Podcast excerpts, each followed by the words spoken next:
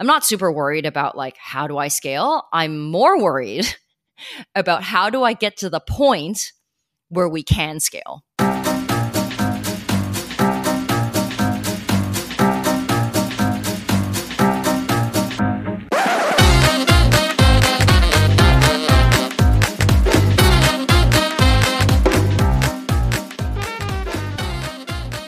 Herzlich willkommen zu meinem Podcast Punkt Genau. Heute die 58. Ausgabe. Mein Name ist Simir Fasadi, Ihr Scrum Master und Interim Manager für Finanzen, Rechnungswesen und Controlling.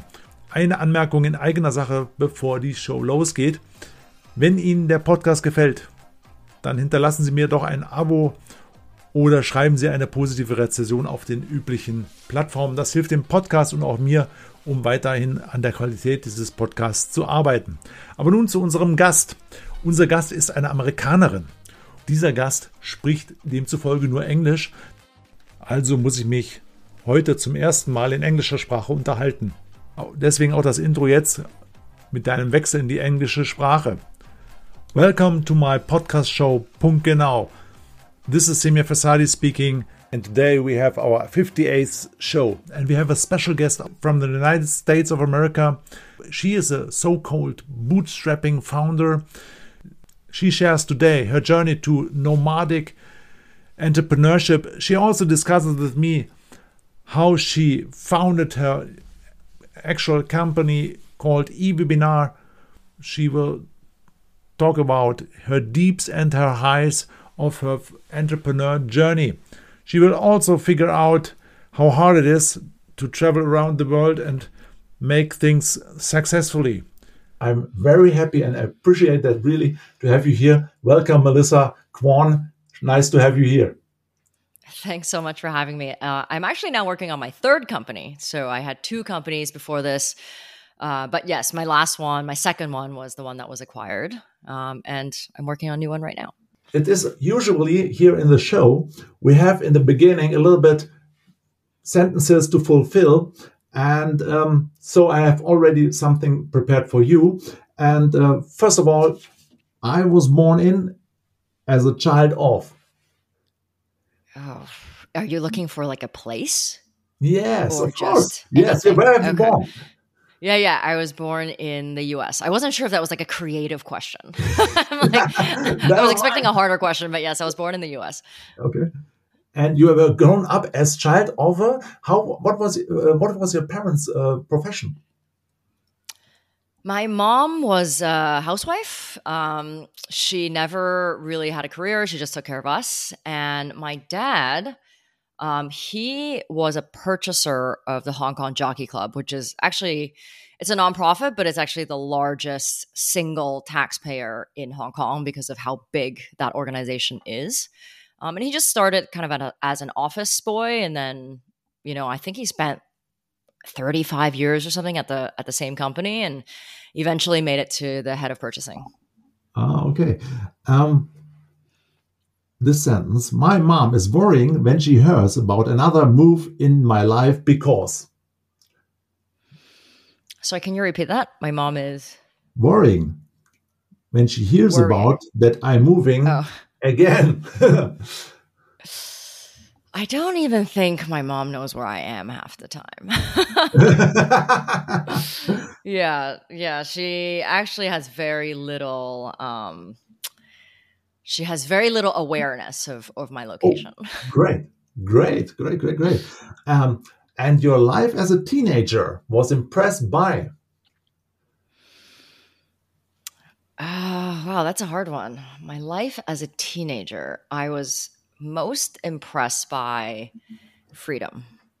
Oh. I guess that's no different than right now. Um, I just, I hated being a kid. I hated being under my parents' roof and not being able to do things on my own. And, you know, my, my dad was pretty strict. So I, you know, I couldn't go out until I was pretty old um, on my own. And I, there was just a lot of rules in my house. So um, I just wanted to be alone and, and be free. Okay, thank you. Um, I have two uh, two other uh, sentences uh, prepared a little bit. Uh, my worst subject during school was Physics. but like me, I hate that subject really.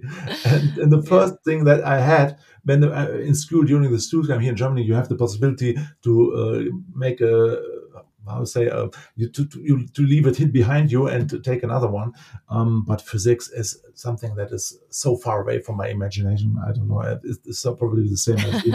uh, uh, and being lazy means to me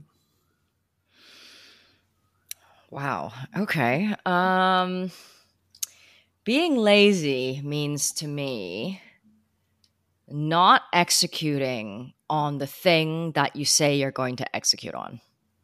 Okay, great.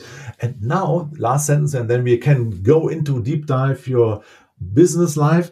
Life as an entrepreneur is thrilling because you never know what's going to happen tomorrow. Great, great. Thanks for the first part of the, our show. And now we are going deep dive into your business and your experiences, your ahas, and your lessons learned, and whatever you have learned and um, yeah, being comforted with uh, in, in life. And and first of all, the working life has changed. Everything is talking about remote work and uh, working from uh, islands uh, next to uh, businesses here in Germany, in Europe, or in the US, and a lot of people are moving around and traveling around and um, making their work from over there. And um, this is most probably influenced by the Corona pandemic, but at least um, we have a lot of digital nomads here, Melissa. And now you are staying in Bangkok. Why Bangkok? Um, Bangkok is warm.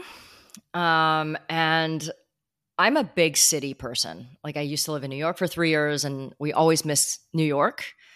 Uh, but it's just it just got way too expensive. Uh, went back a couple years ago, and it was just unaffordable. Um, and so last year we came to Bangkok. We always spend winters in somewhere in Asia just because it's warm, and we felt like Bangkok was the New York of Asia.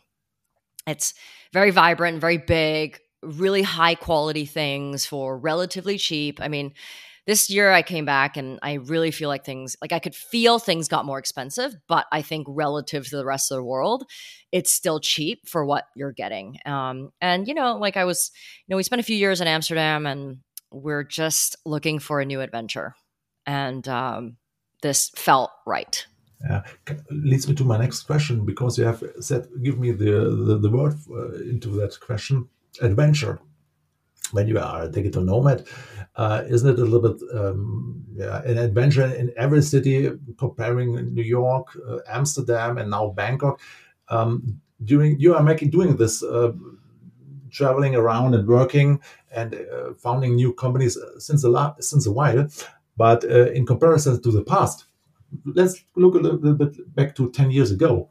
What changed in, in that in the feeling in, next to the thing that uh, things getting a little bit uh, expensive. Um, what do you mean? What like what do you mean by what changed? Um, what it, eh, the the atmosphere, the possibilities to set up um, a network, to getting uh, yeah. started in in in in a, in a town, in an infrastructure. Um, is there a difference next to the price uh, eh, development on one side for having a, a satisfactional life. Um, is it in comparison for 10 years ago for you a little bit like, hey, 10 years ago it was easier to come to a new town, to Amsterdam, to set up all the things that you need for getting starting a business to nowadays 2023? Yeah, I mean, I think things are exponentially easier, right? Like if you're if you're talking like compared to 10 years ago, um, I guess 10 years ago, I was still living in Vancouver 10 years ago. My life was very different. I thought my life was going to be like normal white picket fence. I was going to date someone, get married, have kids, and do the whole thing.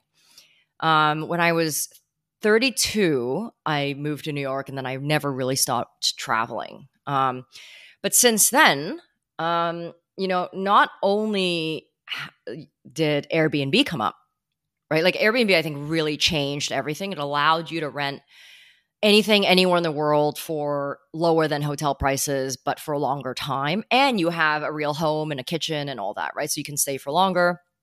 But also, the gig economy happened, right? So uh, people becoming their own boss, right? Um, and then realizing way before the pandemic that they can be a freelancer on the go. Um, and so I think in the past five years, that community has really grown.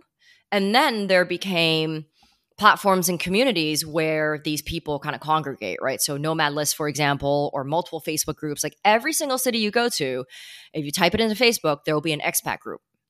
And if you really wanted to meet people, that's where you can start. Or, you know, as you get older and you meet more people like yourself that that like this lifestyle, everyone has friends that are in different places. So it's definitely become a lot easier, specifically for myself, because I have a lot of people in my own community that do exactly this. So um, not only did like lodging and like getting a place get easier, um, also just it's more widely accepted. I think as a just not even as a founder anymore, right? Like I think right now, if you're a company and you don't have at least a part-time remote policy, it's going to be very hard for you to retain really good talent. And that really happened after the pandemic. So um, it's just normal I think right now, especially for like people that are around my age, right? So people that have been working for more than 10 years, a little or a little bit more senior, right? Like this might not work if you're in a big company with many people and you're junior because you need to be there, learn from people, learn by osmosis, learn what other people are doing and learn structure and teamwork. And a lot of times you can't do that on your own. So actually a, a, few times we've tried to hire people because our our team is fully remote. We've tried to hire junior people, and while I think the premise, the idea of the lifestyle is very attractive to them, they never really last very long because I think it's not even that there's like a culture fit. I think like they just can't pick things up as a solo person unless you are super highly motivated, you research everything, you ask a lot of questions and I think typically a junior person is is not really designed, you know, to do that yet. Hmm. Yeah, thanks. Uh, thanks for the insight. Uh, it leads me to another question um, that is not uh, prepared, but it comes from get, get, an idea because um, do you think that it has something um, to do uh, with the self motivation, self leadership, or something like that? That as a junior, when I look back into my first steps into the business, into being employed in a company, in a huge company, I was not that structured like today. Yeah? And uh, when I hear that, do you think that this, the, the, even if things, a lot of things changed, also the mindset of this, that kind of people that are now starting into the business with the age of, for example, 25, there are a lot of different to me as a, in an age for as 25 But uh, is it at least also a question of self leadership that is still a part of life that uh, you are still learning with the experience and so on? What is your opinion on that?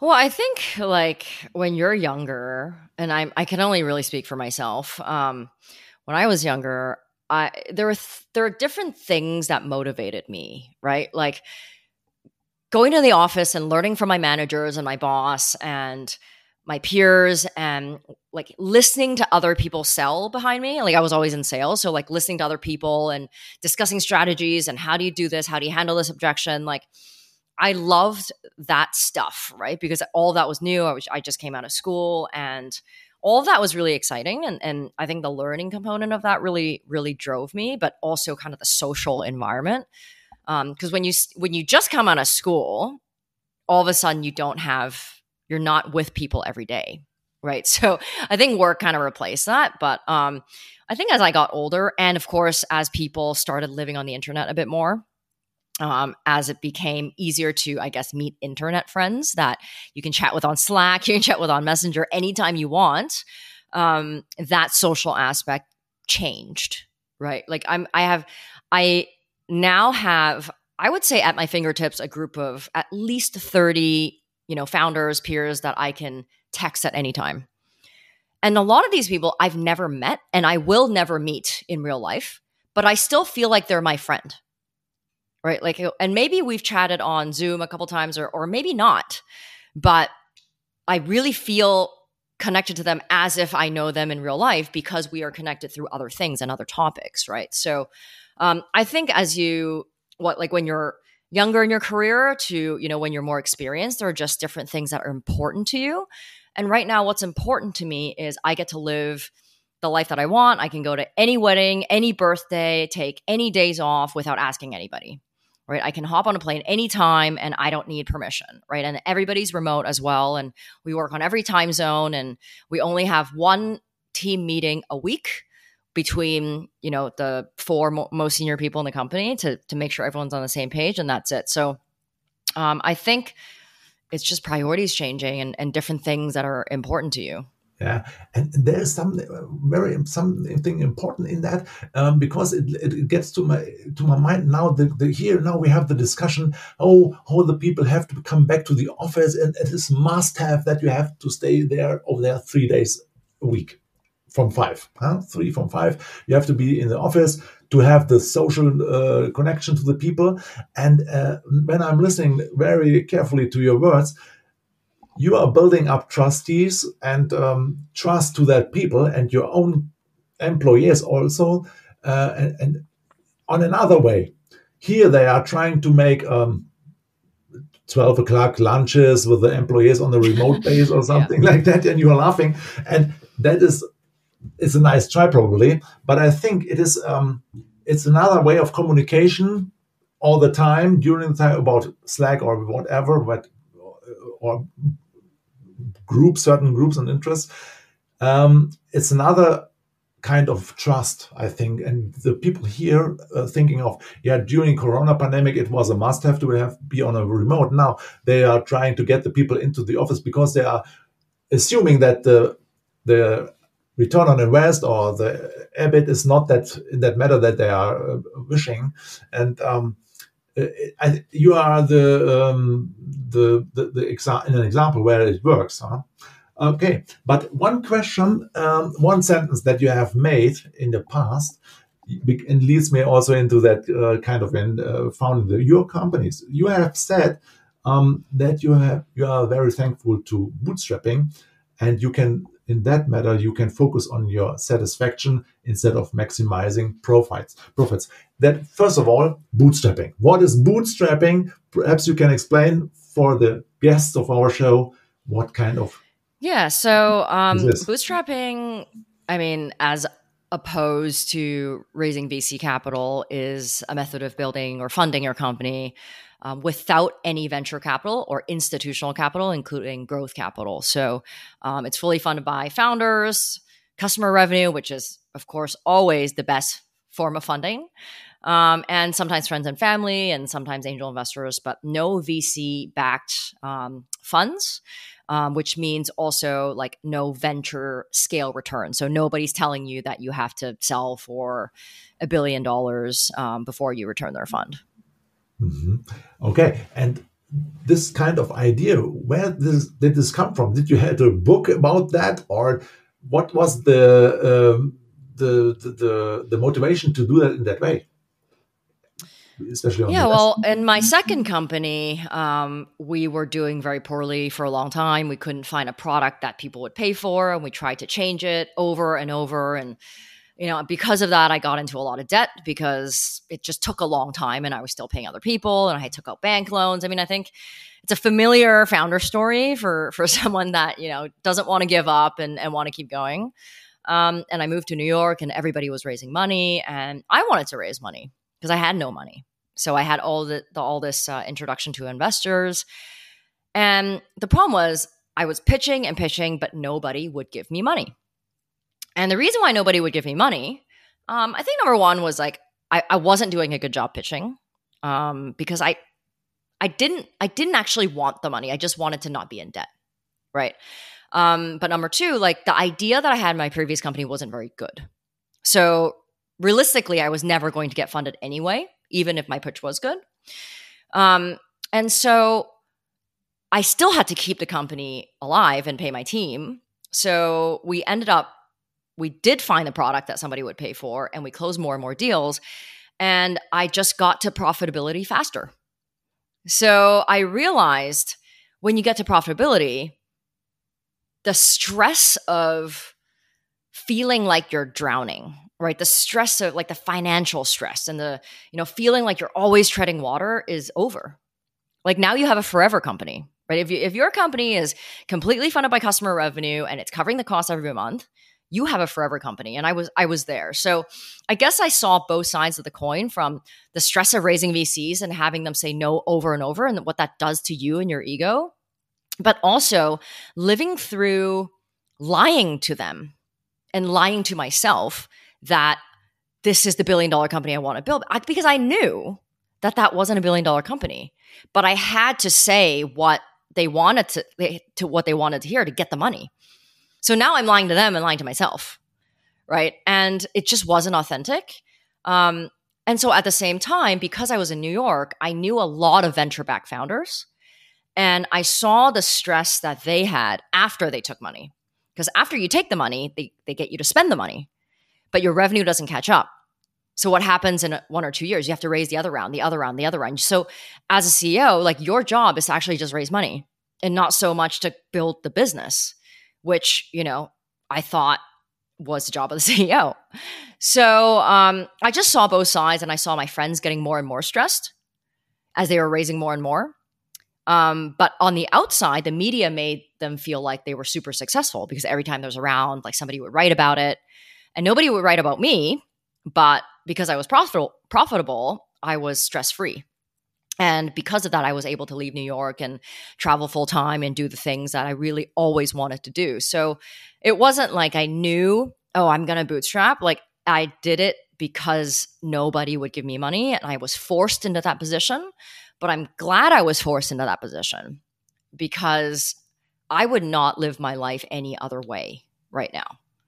Like I can change my company product tomorrow. I can shut it down tomorrow right? Nobody can tell me I can't do that. I can make any hire I want. I can fire anyone I want. I can have a remote team and have no employees, right? I don't have to have a physical office.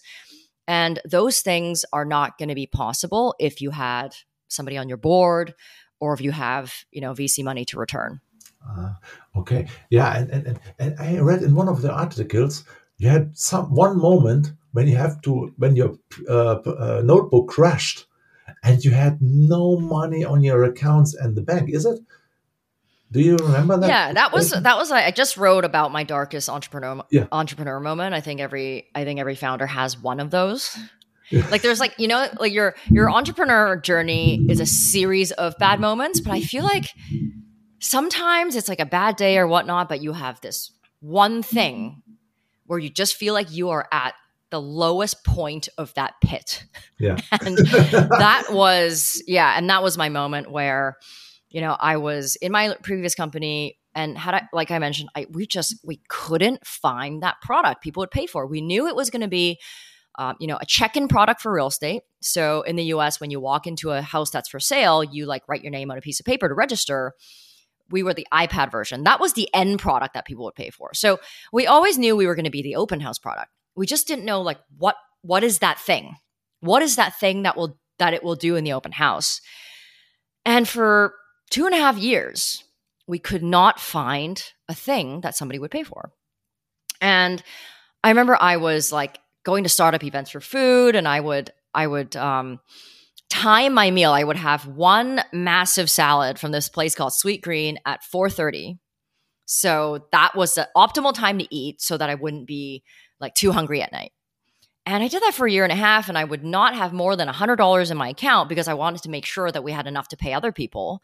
And so I was also taking side projects, trying to get government grants, trying to get tax back from anywhere we can find, apply for any loan, any program just to make the next payroll.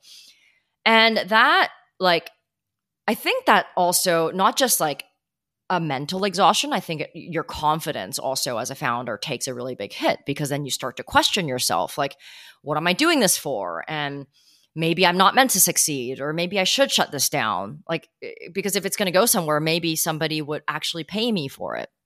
And I remember during that time, my laptop had just shut down a couple times and it was just old. Right? It was like a one of those cheaper models like Apple laptops and every time it shuts down I would be nervous because I didn't have money to all my cards were maxed out. I didn't pay them for years and like I was just on I was just running on this $100 cash and if there was enough at the end of the month I would give myself what's left in the account and then pay my rent. So I was do I was just like kind of always patching holes. And the technician said the next time the laptop shuts down, it's just not worth fixing. Like it's it's just old and it's just too expensive. And I could barely pay for the actual fix, right? Anytime you bring it in, it's like $300. So I remember being in my co-working space and I was like, at that point in my life, I was calling anybody who would pick up my my phone. I would email anyone, like a pr- prospect customer, anyone that I could find the email of, connect with anyone on LinkedIn. And I remember like it just shut down again. And I'm staring at this black screen and I just cried. Like in that moment, and, and I'm not someone who's emotional. I I was not so much feeling sorry for myself as it was in that moment I thought, man, like this just feels so hard. And it's just felt so hard for so long. And I just need a break. Like, just throw me something. Like, life has to just give me something. And, you know, I felt sorry for myself for maybe an hour or something. Um, and then I went home and I, I remembered I had one emergency credit card and I knew I didn't want to use it because I, I just wasn't going to pay it back. And, and I think it had like maybe $1,500 limit on it or something. It was like a really, really low, like cheap level credit card and I went to Best Buy and I bought a laptop for like 1300 And of course, I didn't pay that for, for a while as well. And actually, all those debts were not fully paid until that company was acquired. So, I mean, we still like, you know, at some point we were still like making the interest and stuff, but at some point, like, I wasn't paying my credit card, I wasn't paying myself, I wasn't paying the bank. Like, I had told them that I wasn't going to be able to pay. So then, of course, the managers don't want you to be in the bad place. So they try to negotiate that maybe they'll lower the interest and then maybe you only pay the interest for, you know, 16 months or something like that. Like I was getting super creative. I wasn't paying my accountants and I was not paying my lawyer. So, and these are people that kept my company going. And luckily, you know, these kind of services are not things that I would find you know a very like cheap person for so actually I, we had a good accounting firm we had a good we had a good law firm and they were big enough to understand my situation and not have to chase me for the bill and actually like the what i owed them was not small like i owed my law firm $45000 right? My accounting firm, like I didn't pay them for something like three years. So then I owe them like $9,000. so it's just debt everywhere. So in that moment, you're just like, oh, now it's my computer. and while that thing seems small, just everything just kind of emotionally came crashing down. But glad I had that moment. Glad it's over. Um, and definitely will try my hardest to not get that get back there again. And now you have started eWebinar. Yeah. Yeah. Can you tell me uh, or our listeners a little bit about what is eWebinar What is your uh, goal? And now, how is this feeling with the same uh, sense of value, same, um, the same person, well, a little bit older now, a little bit of experience. And now, how did start that? Yeah, so eWebinar, I started two months after my last company was acquired. Um, I, I sold it for like not retirement money. I sold it for definitely life changing money, especially having no money for almost 10 years before that. Um, so, in that sense, it was definitely life changing. Um, but I, I, knew I wasn't able to retire on that. And uh, I didn't want to work forever. And I, that was the urgency. That's why I did it, you know, two months after. Like people are like, oh, you started because you love founding companies and entrepreneurship. It's like, no, I would retire if I can today but I can't. so, um, eWebinar, we automate webinars, right? So uh, we turn any video into a webinar that you can set on a recurring schedule or make available on demand. So you can do hundreds of demos, training, onboarding webinars every single month without actually being in front of a camera live.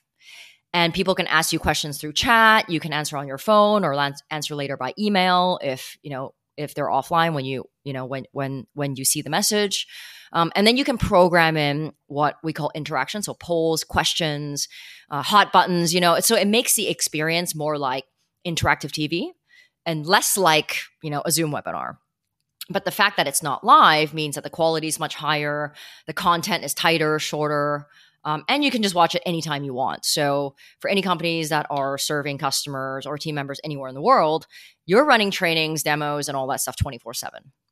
Um, so, that's what we do. Um, this solves a problem that I lived with in my last company.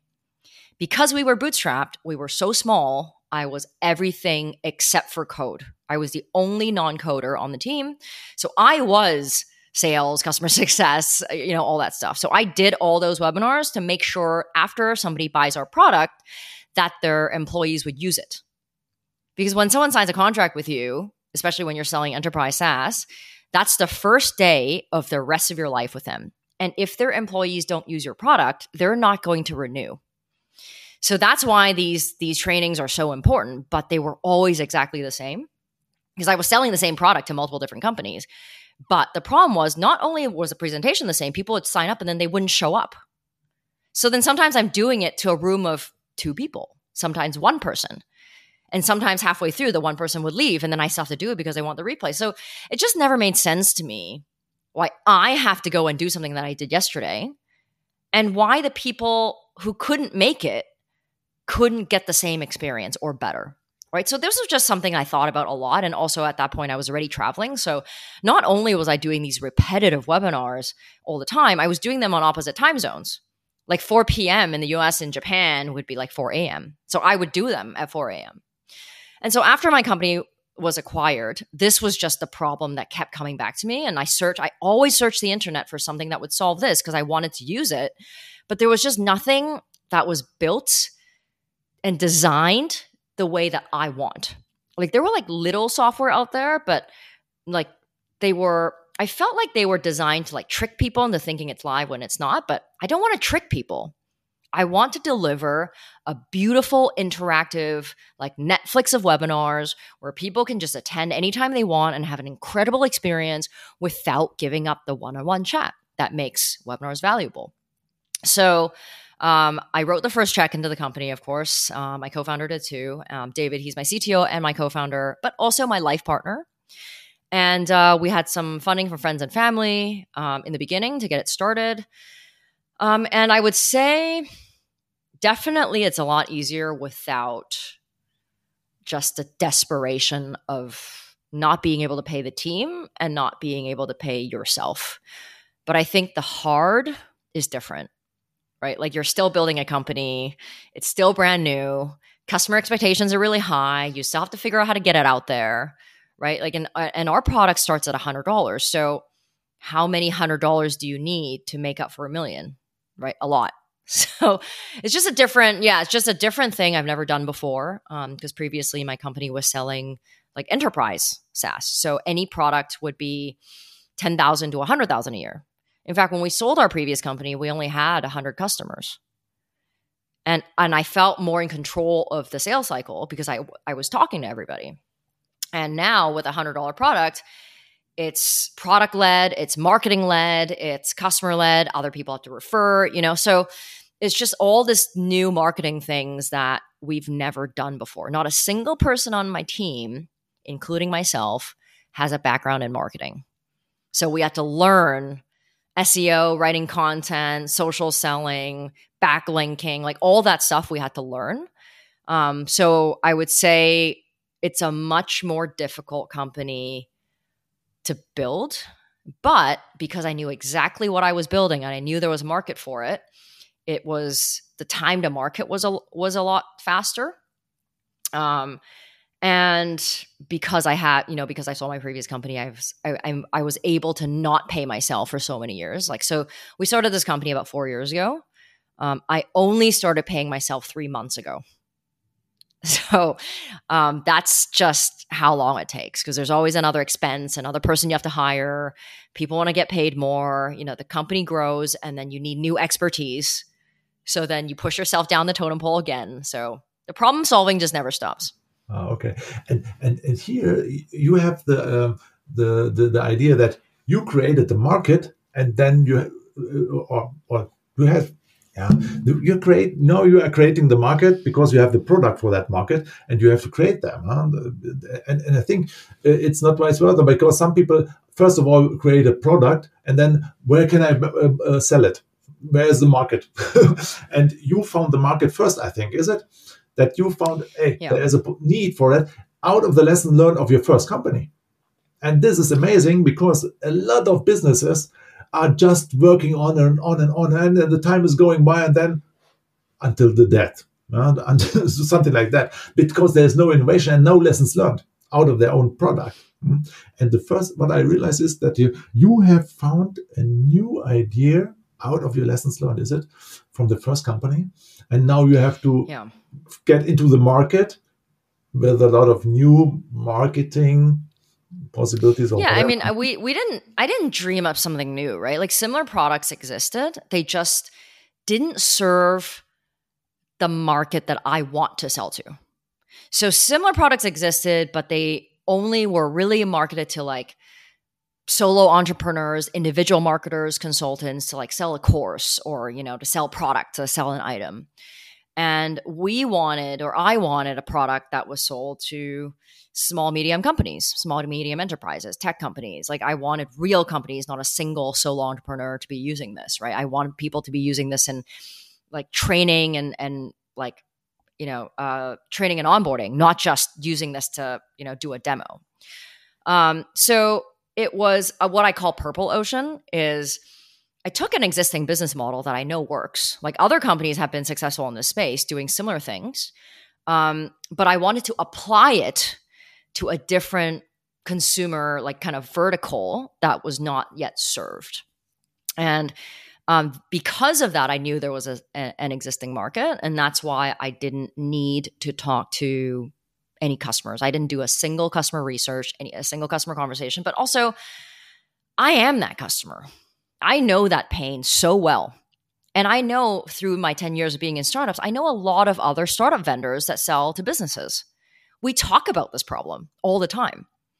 And, you know, maybe you're a huge company and you have a support team of 100 and all these people are running these trainings for you, or you have a really small team and you try to come up with a makeshift solution. So maybe you have a video on YouTube or you have a video on intercom, your knowledge base, but people don't like that. They they like going to a webinar where they feel like, you know, it's a more interactive experience. So um, I didn't so much find the market myself. I just knew one existed, but the difficulty of introducing it to someone who's never heard of it before um, is is still there. And that's actually the biggest obstacle that we have now. Ah, okay.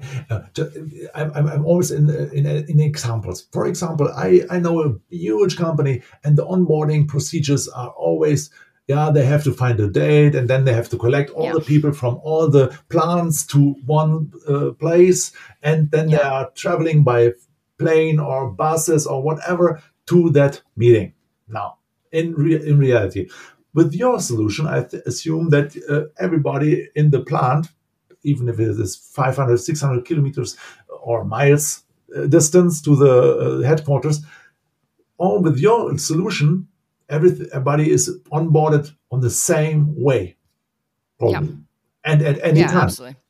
For example, yeah. or I, I, know a lot of people is sitting in the companies compliance. Once a year, you have to be set up in compliance procedures. So, with your solution, you can do that all the time at any time. Is it? Yeah, absolutely. And also, like anytime you go to a website, you know, you can just click on a demo and hop in right away. You don't have to pick a calendar, fill in a form. Like, I mean, it's just super annoying, right? Like, nobody wants to make that, like, everyone's time is precious right now, right? Everybody lives on their own timeline. I don't get up until 12, and now I'm in Bangkok. So maybe you're going to do that demo or that onboarding session at 11 a.m. Tuesday in Germany. So I'm not going to make it, but you know, maybe I'll watch the replay, but nobody actually watches the replay. And I think that's why like everyone being busy and people not really wanting to join a live call is why traditionally live webinar attendance rates are very low right they're about like 20, 20 to 30% the average attendance rate to our webinars that are completely automated is 65% so anyone who you know has run a webinar before will know that is exceptionally high. But the beauty of it is even if you miss that and you say, "Oh, I sign up for the next session," or "I just watched the replay," the experience is exactly the same. Right now, when you miss a webinar, you get emailed like a you know just a video right and then in the video there's all this stuff that you don't care about you know people are being interrupted and they're asking questions and you're you know you and, and then you just kind of bounce right but with a webinar, it doesn't matter if you watch it today, tomorrow, next week, you watch a replay, the experience is exactly the same. And that makes the quality, you know, really high. If somebody is now getting on your team as a team member, first of all, how do you find this kind of people? Because I think they have to be on the same mindset as you have. And Absolutely. how do you do that? Uh, is there something special that is in comparison to if you are on, on recruitment procedures in the companies over here? You have the five times same questions all over that are, are available also here uh, and the newspapers and whatever in the magazines. Uh, but I think, Melissa, it is a, a, certain mindset that has to be on the desk that the people realize and that is they say, okay, I want to work it with Melissa. Yeah, I mean, we only hire through referrals, um, and I only hire people I already know. Um, yeah, so and we hire, you know, experience is not important, um, or not as important as attitude. Attitude is the most important because you're on your own. Um, you have to be self motivated, curious. You have to be someone who asks a lot of questions and look up answers on their own and be self motivated right? Like, and because the team is so small, if someone's not contributing, we know like immediately. Uh, you know, because you're in a startup, everybody does 10 things, not just this one thing, right? When you're a big company, there's five people doing the one thing. So you, maybe you can sit back and relax a bit, right? But if you're not contributing, we know immediately. And if you say you did this, but you didn't, I can check, right? So it's much harder to hide. Um, but, you know, when we interview for attitude um, and really mission and vision alignment i have the same conversation with them. Like if i if i feel like they're a good fit um, then i'll tell them the same story of how i became a bootstrapper and why i believe bootstrapping is important and why we are a company that puts happiness in front of revenue. Like and and which also means that we want people to take time off. We don't have vacation policy. If you want to just take friday off you don't need to get permission. Just let people know that you're not going to be there. Right. So we have like certain, not policy, but rules around that. It's just courtesy. Um, and some people are very attracted to that. Um, and so I think we, and a lot of, because we're so small, we're not hiring all the time. Um, when we do need to hire, we're, we usually go through our own network or now that you know i'm posting multiple times on linkedin so there's a lot of people on linkedin that ask me you know if if i'm looking for help in, in certain areas and if it's someone that i that i think can contribute then i keep their kind of keep their name and um, top of mind so you know we can revisit but developers specifically we only work through development shops so we work with a dev shop in vietnam and then we work with um, a vietnam that's based out of norway but they have an office in ukraine so they only hire Ukrainian developers, um, but treat them with kind of European benefits, which I think is pretty awesome. Um, so the reason we do that is because developers specifically, I think, needs to work in a team.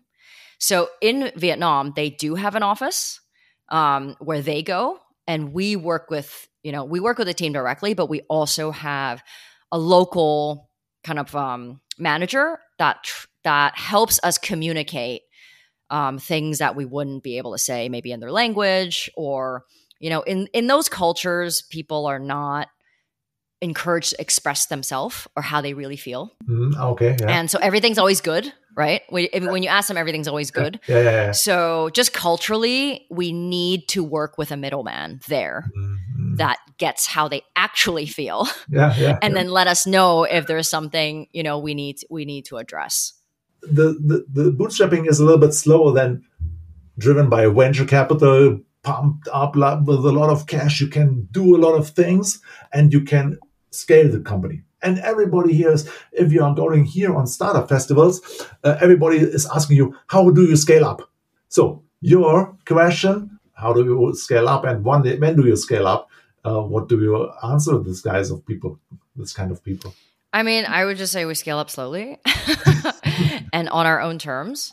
Um, I think the idea of of scaling is, um, I mean, I think the meaning of scaling is very wide, right? So people, some people think I've I've heard a lot of people say, um, well, when someone start when you have your first hundred customers, you can start to scale, or when you hit a million, you can start to scale. Um, you know, like when you when you have product market fit, you can start to scale. Well even if somebody were to give me a lot of money right now, I wouldn't know where to put it because we have bigger problems than that. We are almost at 1.5 million ARR now. We're not nearly close to figuring out our product messaging. Like, we're not nailing our product messaging. People aren't coming to our website and getting what we're doing right away. We don't know how to find our ICP, but not because we don't know where they are. We don't know how to speak to them through the language that they understand so there's all this testing we still have to do with, you know, our own site and our own content before we even begin to really scale the company. Right? Like we can't dump money into ads because all of that would be wasted. Like what would the ad say? Right? So um I would say like when people are like, how are you going to scale? Well, I'm going to scale slowly because I want to control my company. Um, but I'm not worried about that right now because we're already profitable. Um, we're not paying ourselves market salaries yet, but we we're close and we're but we are profitable. So the whole stress of like needing to do everything or try everything is not is not there. We can be more conscious about what we do and doing it better and slow but slower. Um, but we just we're so far away, I think, from even figuring out like how do we, you know, pour gas on the fire? I think the next thing we have to do is to try to figure out a repeatable user acquisition channel. And we do not have that today. But once we get there, then we can think about okay, is it a money thing? Is it a person we have to hire? Um, and I don't I don't know what the answer is to that, but we do have like now that we have revenue, we also have a credit line with a company called CapChase that gives you credit lines based on MRR. So we have a pretty significant um, credit line that we can pull if we need to. Um, and then of course there's you know cash in the company as well. So I'm not super worried about like how do I scale. I'm more worried about how do I get to the point where we can scale. So we're we're still Great. there. Great, really great sentence, great sentence on that point. Leads me to the last question I have for you because it's really a pleasure to talk to you. Um, what are your three ahas during your time as an entrepreneur? We had heard a lot of things, but pointed it out on three three highlights during your life as an entrepreneur, as a bootstrapper. It is a great pleasure to have you here, but please, perhaps for our audience, you can point it out and um, share with us your yeah. insights. What are your lessons learned? Interesting. Um, very short time to go through my last 13 years, but let me think. I think one of the biggest learnings, very, no, I guess that wasn't that early on. It was maybe like five years in my, five years into my entrepreneur journey. I've been in it for 13 years, um, but it was early in my last uh, startup. I, I, had mentioned I struggled for two and a half years to find that product. Um, and at one point, the product was very bleeding edge. And what that meant was we had, do you, do you remember, remember what a beacon was? Like a hardware, like it was like a Bluetooth device or you know it was like a near field device like when it was like a hardware where you can put into a room and then if you have the app like say it has you're in a mall and when you walk into a mall you get a coupon and on your app it never took off right but at one point our product was going to be an open house beacon solution where real estate agents would have a hardware beacon they would put it in the house and you would go look at houses and you walk in the house and it would ping you you know all of these details about the house and at that time, beacons were like the new thing. Like it was going to be like the next biggest technology. It was like the AI of that time. Um, and because we were a beacon solution, everyone wrote about it. All the media wrote about it. And I but at the same time, I couldn't get people to use it because they didn't understand it. Like it was so far away from what they knew. Right. So, um, but because people kept writing about it, I thought we were onto something. So my biggest aha moment was you can't confuse media validation with market validation. The media is driven by really cool, nifty things that people click on. But market will adopt something they understand. And sometimes those things are just so far apart. They're very, very different things. And it's because I confuse media validation that I kept trying and then wasting all that money to do this thing and then trying to find beta customers. So I think that was my first thing. Um, the second aha moment um, that I think is worth talking about is it's like to to create something that is beautifully simple is not the same as creating something that's simply beautiful. To create something that's beautifully simple is the iPhone, right? It's kind of like the Steve Jobs philosophy, right? Er, but it takes a lot more effort to write a short letter. But that's what people need to adopt a product. You can't just slap everything on. It, it can't have all these features. It needs to be super simple, especially to start, and it can it just does one thing and one thing super well. The moment you are, you know, a mile wide and an inch deep, you're nothing to anyone because you're trying to be everything to everyone.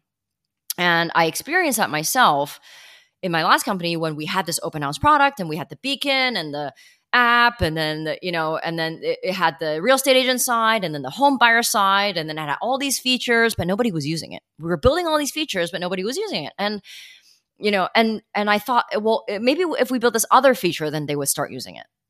Right? But people don't understand like the more stuff we added the less they understood. And actually the the product that they ended up paying for was when we stripped 90% of features. We took 90% away and then they started using it. We we only left in the, the sign in form. That was it. There was no beacon, none of those cool features, just a form on the iPad. And then the first person paid us $10. So that was when I really understood like you can never underestimate the power of simplicity.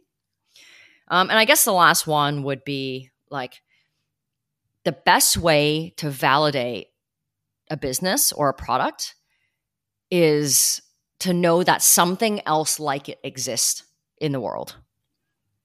Like when people are like, oh, I'm going to do this thing, no one's doing it, I see that as a red flag. Because in my last company, I was trying to do this thing that no one's ever seen before. And I thought because no one's seen before, they must they must want me because I'm the only one. But it's because I'm the only one that they question why it exists at all. Right? If you if you come up with a CRM right now, no one's going to question, "Hey, why do you have a CRM?" Like they know what it's for. So, like that whole education cycle to convince someone to buy this brand new thing that they've ne- never seen before, they've never budgeted for, is actually much harder than selling them something that you know they can compare on the marketplace. So maybe they want to buy this apple and then they're like, yeah, this your apple kind of looks good, but let me go to the grocery store and compare to the other apples, right? And it's just a much easier sell. Um, and that's what we did with eWebinar that we did not do with my last company. So I think those would be my three biggest aha ah, moments. Okay. Yeah. What, what one thing that came in my is now coming in my mind. We didn't talk about uh, Open AI, AI and uh, ChatGPT. Yeah, we didn't talk about that, but just one one more last question because it's now very important. It's actual in all, everything uh, festival is they are talking about ChatGPT, not talking about the procedures and the uh, worries about the war weekend with uh, with the Altman guy and the CFO. That is not the topic. Uh, do you think that KI is getting into the companies very quick as an idea to use it for any support or whatever? Also in your company?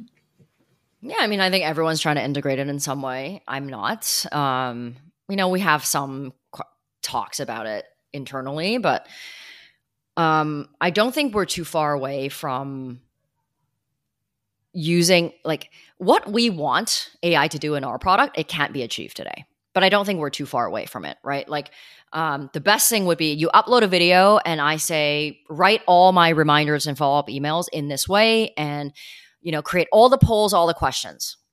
Done. Write my landing page. It's it's not possible today but that would be incredible if I upload a video, upload the transcript so the AI knows what my webinar is about and it just writes everything for me. That would be amazing. A lot of people that are saying, "Oh, AI is doing this, AI is doing this. You can use AI for your for your customer success, for your support." They just they don't even they're not even thinking because it, an AI can answer super basic support questions that's already in your knowledge base right? Like Intercom is like it's it wasn't AI before. I think they're building something now, but they have something similar where it's like, oh, do you mean this thing or this thing? And then they point you to the right knowledge base. And you know, like 70% of the time they're right. But it can't answer questions like, I installed this widget on my landing page, but it's not working. Can you check it? Right? My my tracking pixel is not is not firing. Can you check it? Those are the questions that we need help with.